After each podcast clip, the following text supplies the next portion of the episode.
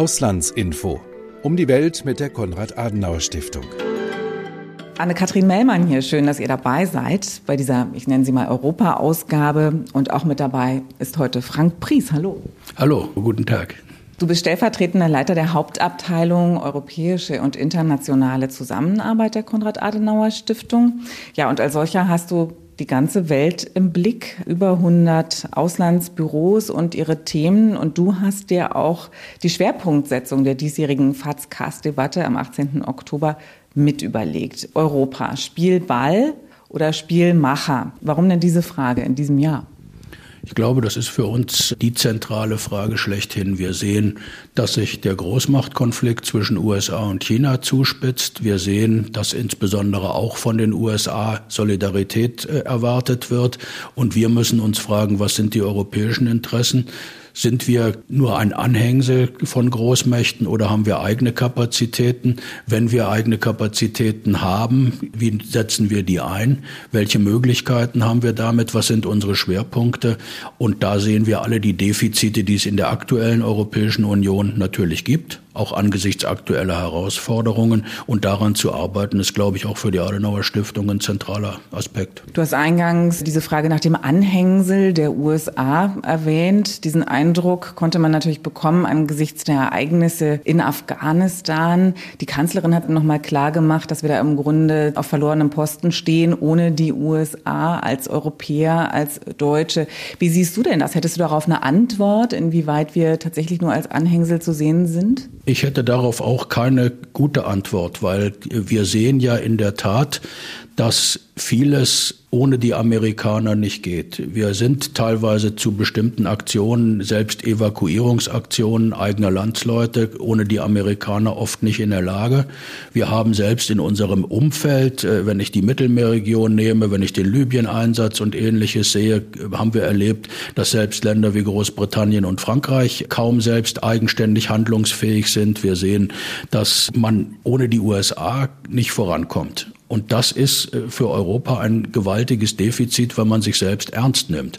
Und für mich ist die große Frage, können wir das, was wir wollen? Und wenn wir das nicht können, sind wir bereit, dann diese Fähigkeiten entsprechend zu erhöhen.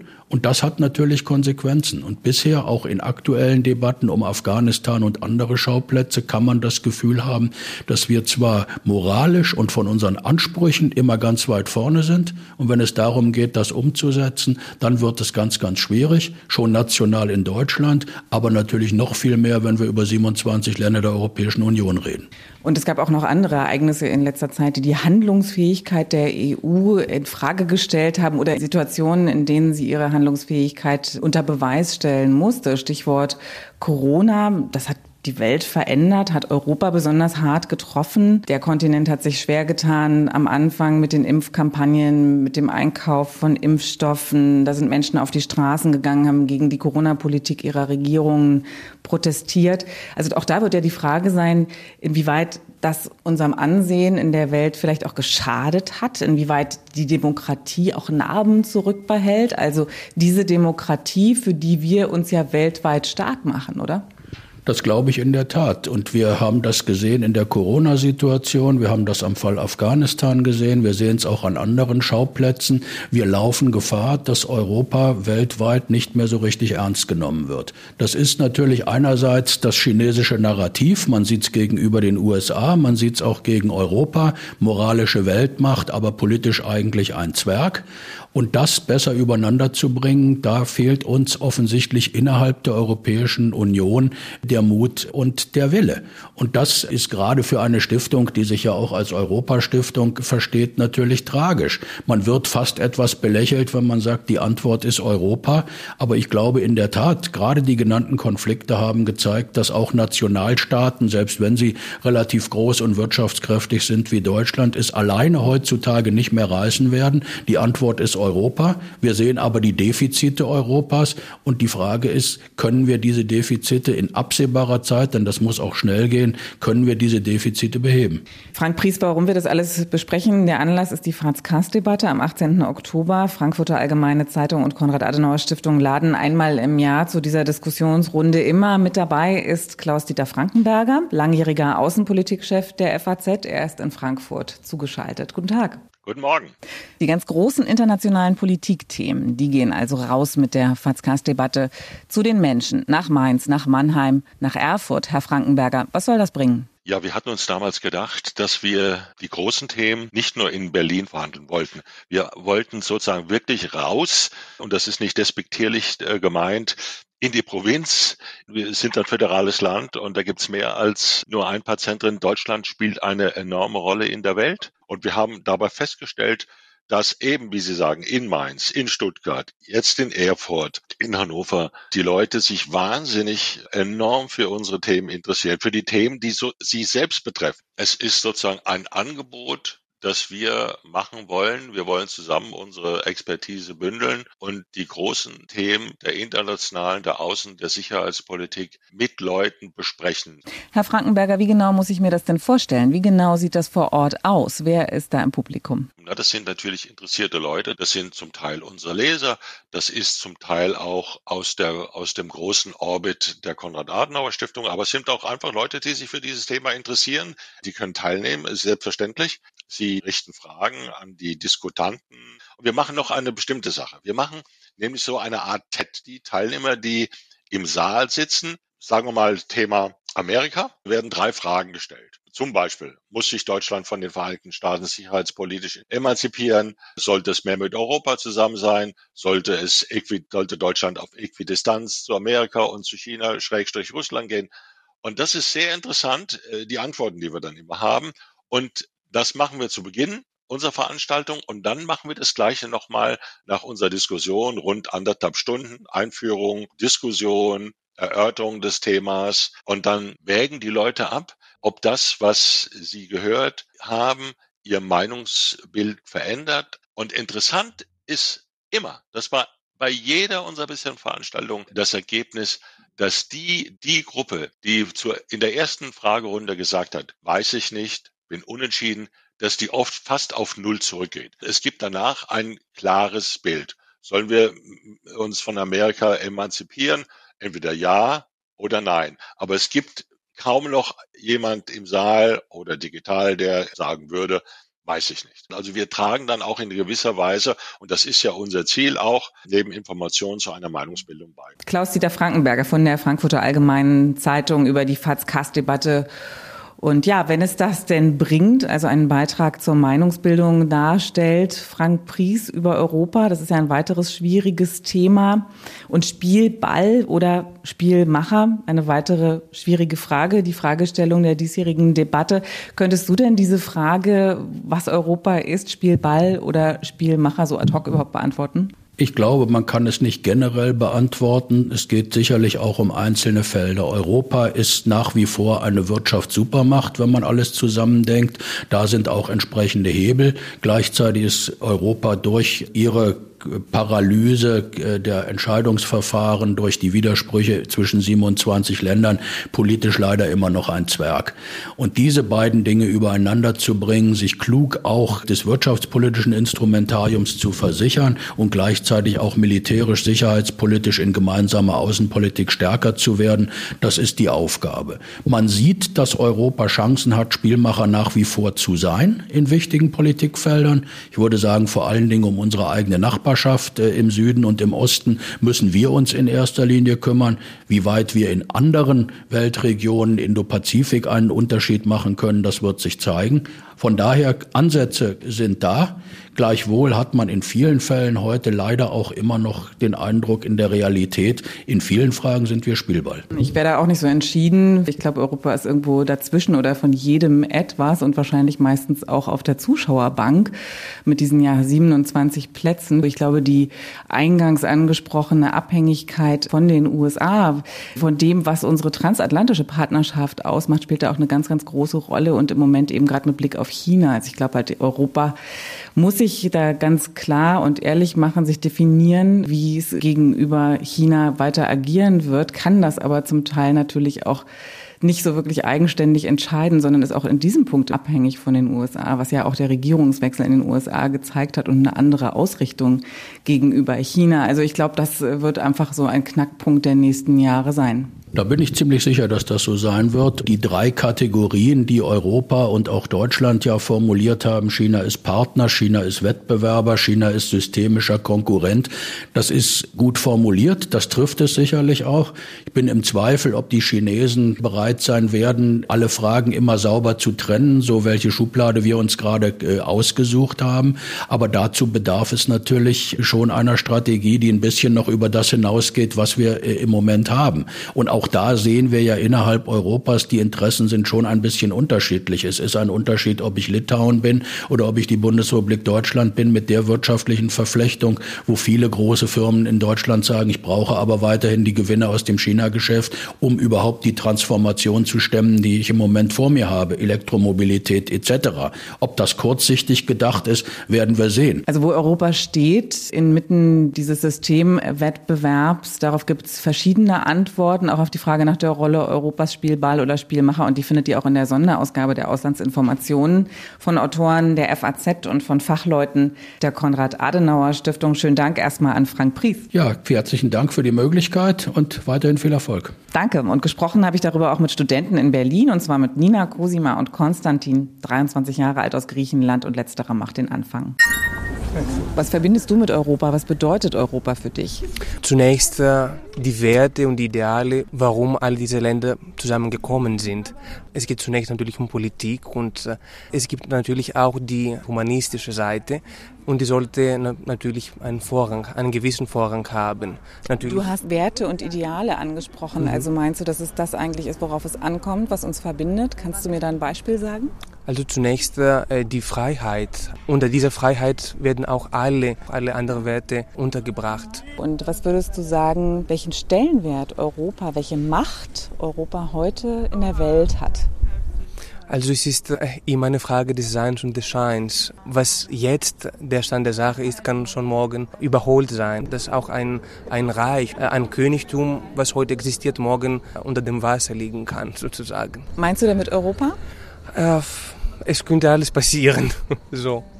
Europa hat viel auch direkt assoziativ mit EU zu tun und der Europäischen Union, ähm, was einfach super viele Möglichkeiten jetzt auch gerade, wenn wir aufs Studium gucken, wie eröffnet, auch für viele Leute und auch gerade ein super internationales Umfeld hier auch schafft. Aber für mich das ganz lange sehr positiv auch besetzt war, einfach durch den europäischen Gedanken, den ich jetzt mal ja, aus politischer oder aus Weltsicht einfach sehr bewundernswert finde und sehr fördernswert und auch ein bisschen anti-nationalistisch ja, sozusagen gesehen. Allerdings eben gerade auch in den letzten Jahren und Jahrzehnten auch negative Aspekte wie äh, die Flüchtlingspolitik und andere Staaten, die sich nicht an bestimmte Abmachungen halten wollen. Genau, so dass ich das sehr ambivalent sehe in letzter Zeit. Also von, wenn ich nur irgendwie Nachrichten höre oder so, dann glaube ich, dass es im Vergleich zu richtigen Großmächten oder so wenig Stellenwert hat. Es ist äh, insgesamt international angesehen.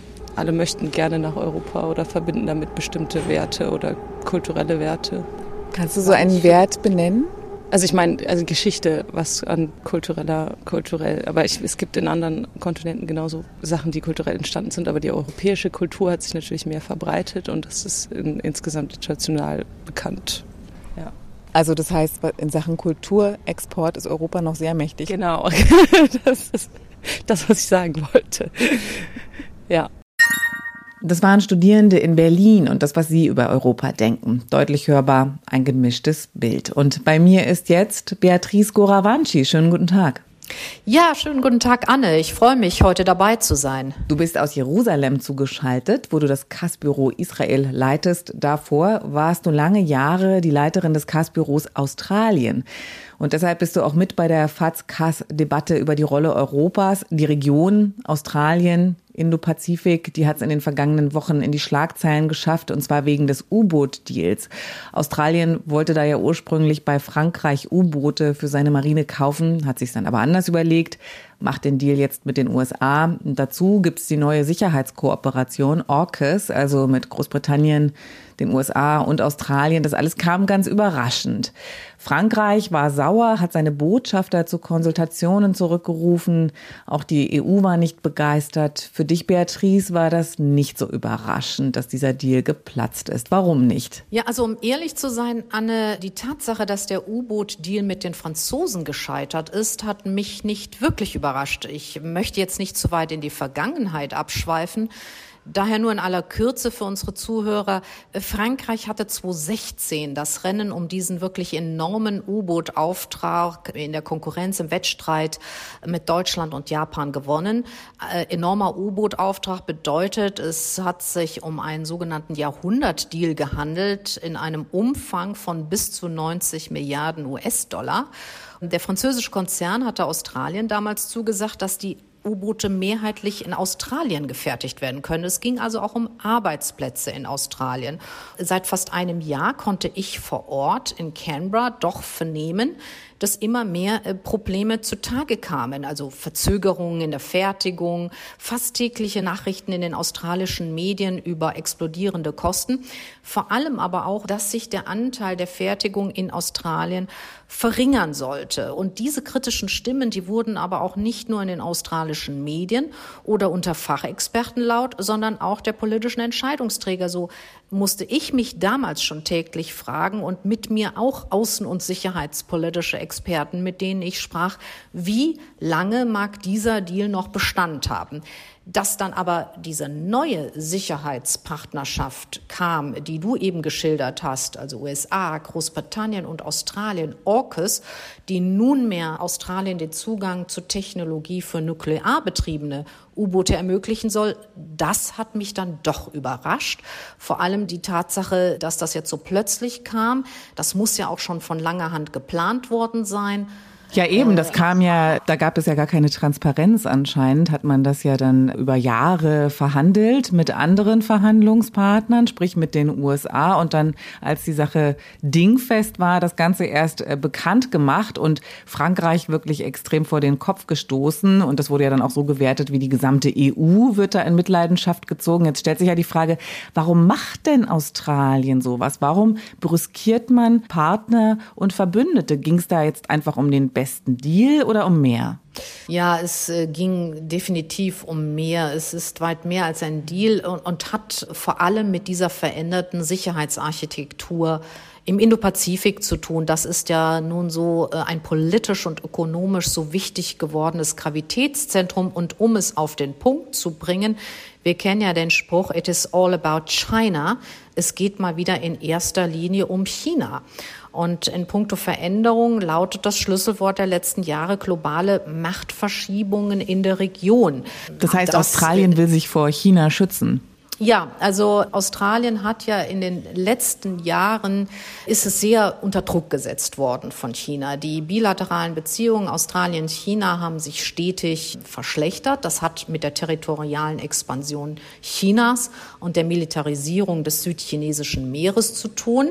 Wenn ich erinnere an letztes Jahr, da hat der australische Premierminister eine neue Verteidigungs- und sicherheitspolitische Strategie vorgestellt und er hat damals schon den Indopazifik als das Epizentrum dieses zunehmenden strategischen Wettbewerbs bezeichnet und er ging gar so weit zu sagen, dass der Indopazifik über das Schicksal der Welt entscheide. Und das, Anne, hätte meiner Meinung nach auch die internationalen Sicherheitsexperten aufhorchen lassen müssen, denn es war zu erwarten, dass Australien diesen Entwicklungen nicht tatenlos zuseht. Die Welt hat das gehört, Europa hat das gehört, Deutschland hat das gehört. Zum Beispiel hat Deutschland ja selbst Leitlinien für den Indopazifik verabschiedet. Die EU hat ihre Leitlinien zum Indopazifik ja. verabschiedet. Wenn ich mich nicht irre, kamen die auch genau an dem Tag dann an die Öffentlichkeit, an dem äh, dieser U-Boot-Deal bekannt wurde.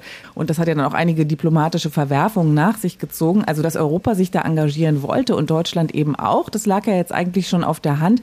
Heißt das denn auch ein Stück weit, äh, wir brauchen euch hier nicht, wir wollen euch hier nicht, wir vertrauen vielleicht auch nicht so stark darauf, dass ihr uns hier wirklich helfen könnt?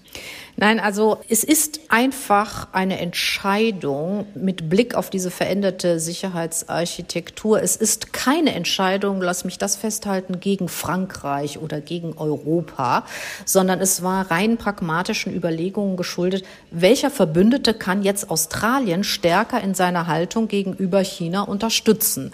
Was das aber auch für Europa heißt, äh, du hast mit Recht darauf hingewiesen, ja, da sind auch gleichzeitig diese neuen, äh, ist die neue EU-Sicherheitsstrategie vorgestellt worden. Äh, es heißt jetzt wirklich gleichzeitig für Europa, es kann nicht so weitergehen. Europa muss jetzt lernen, mit dieser veränderten Situation im Indo-Pazifik umzugehen. Was kann Europa da jetzt noch tun? Also Deutschland hat ja vor hm. kurzem erst die Fregatte Bayern in die Region geschickt, wollte damit natürlich auch zeigen, wir engagieren uns, wir sind bereit. Ja, was bleibt da noch zu tun? Soll man jetzt auch mehr in Sicherheit investieren? Soll man vielleicht sich das Militärische doch eher sparen und stattdessen mehr auf politische Bündnisse setzen? Was ist da jetzt gefragt? Interessant ist dieses neue Strategie der Papier der EU. Da wird es deutlich, deutlich, dass nun auch man mit militärischen Mitteln den Einfluss im Indopazifik ausbauen will. Es werden ja in diesem neuen Strategiepapier auch konkret verstärkte Marineeinsätze benannt. Also das ist wirklich das eigentlich Neue, diese militärische Komponente. Äh, du hast eben äh, die Entsendung der Fregatte Bayern angesprochen. Das ist meines Erachtens immer noch ein starkes Signal Deutschland insbesondere gegenüber den Wertepartnern in der Region nun als glaubhaften strategischen Partner für eine regelbasierte Ordnung und die Freiheit der Seehandelswege und damit auch der Lieferketten zu präsentieren. Und ich finde schon, dass man uns braucht, also im wahrsten Sinne des Wortes, um Flagge zu zeigen, um jetzt in dieser maritimen Sprache auch zu bleiben.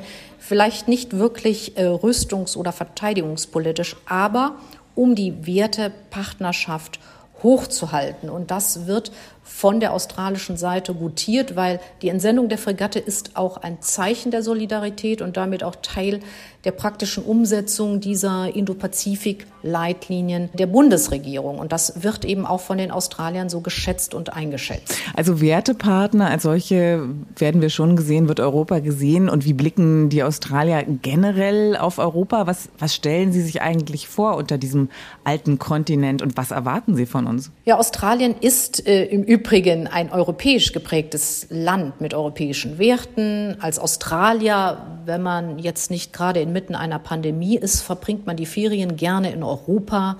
Die Australier schätzen die kulturelle Vielfalt Europas. Und wenn man in Australien lebt, äh, wie ich jetzt die letzten viereinhalb Jahre, dann fühlt es sich auch sehr europäisch an. Das hat auch mit der Vielzahl an europäischen Einwanderern zu tun. Aber zukünftig äh, gehört jetzt mehr dazu als gegenseitige Wertschätzung und gegenseitige, die, gegenseitig die Wertepartnerschaft hochzuhalten. Man muss auch deutlich zeigen, dass man handlungsfähig ist. Also letztlich äh, wird Deutschland, aber auch die EU an der Handlungsfähigkeit gemessen. Und diese Handlungsfähigkeit wiederum bedingt Geschlossenheit. Und damit ist die Erwartung an Deutschland und an Europa geschlossener aufzutreten, vor allem an Europa mit einer Stimme zu sprechen, mehr Verantwortung zu übernehmen und damit auch sichtbarer zu werden in verschiedenen Politikfeldern. Mehr Verantwortung, das ist genau das, glaube ich, was im Moment weltweit von Europa erwartet wird und wo sich Europa dann auch tatsächlich jetzt mal ganz dringend positionieren muss nach allem, was passiert ist in den vergangenen Wochen und Monaten. Und ja, insofern wird es sicherlich auch eine sehr, sehr spannende Debatte werden bei der FATS-Debatte in Erfurt, wo du dann auch mit dabei sein wirst. Ganz herzlichen Dank für das Gespräch, Beatrice. Ja, ich danke dir auch, Anne, und ich freue mich schon auf die Debatte im Oktober. Beatrice Goravanci, langjährige Leiterin des KAS-Büros Australien, jetzt in Israel, zu der diesjährigen Fragestellung der FATS-KAS-Debatte Europa Spielball oder Spielmacher. Beatrice Goravanci wird am 18. Oktober auch mit dabei sein. Und das war unser Podcast Auslandsinfo Spotlight zur Einstimmung auf das Thema. Außerdem mit dabei Frank Pries, Klaus-Dieter Frankenberger, die Studierenden Konstantin Cosima und Nina und ich, Anne-Kathrin Mellmann. Tschüss und bis zum nächsten Mal und viel Spaß bei der Fazcast-Debatte, die live übertragen wird auf YouTube zum Beispiel und auf der Auslandsinfo Facebook-Seite.